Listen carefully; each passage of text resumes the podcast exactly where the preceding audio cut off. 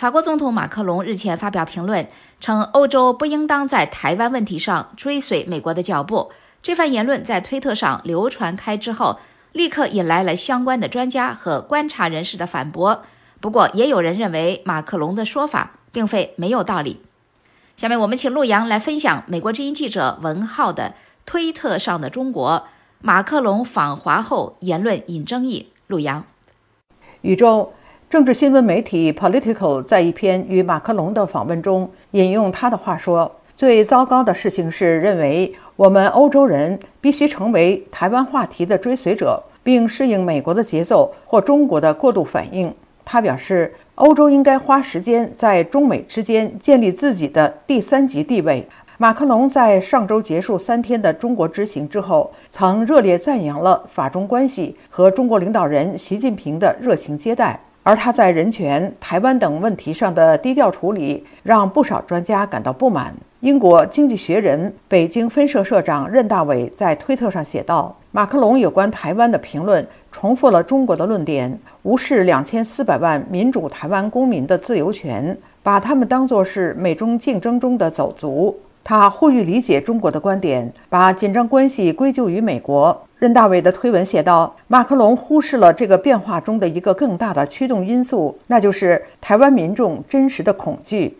印度专栏作家、目前担任台湾外交部研究员的毕安典也认为，马克龙正追求着一个虚幻中的第三级，同时给予北京的计划一个更加友好的全球秩序。在四月十号的一篇专栏文章中，英国《金融时报》首席外交事务评论员拉赫曼给出了他的看法。他认为，西方国家保护台湾免遭中国的控制有三大理由：支持民主政体。防止中共对亚洲的主宰，以及台湾在全球经济上的关键角色。前美国国防部副助理部长科尔比在一篇文章中认为，尽管我一直强调美国和亚洲国家应该在台湾问题上做的最多，但事实是中国增加在亚洲的霸权对欧洲也会是坏事。如果美国都感到担忧，欧洲更应该感到害怕。尽管批评的声音不断，但也有专家指出。马克龙希望欧洲发展出自己的台湾政策，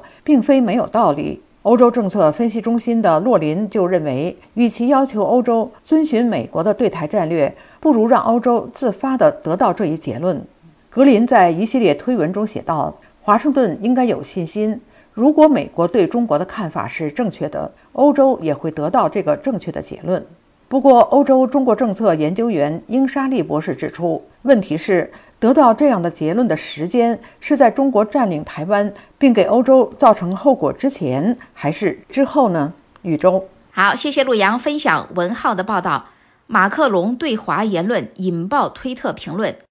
阅读更多新闻和深度报道，请登录美国之音中文网 voa chinese 点 com。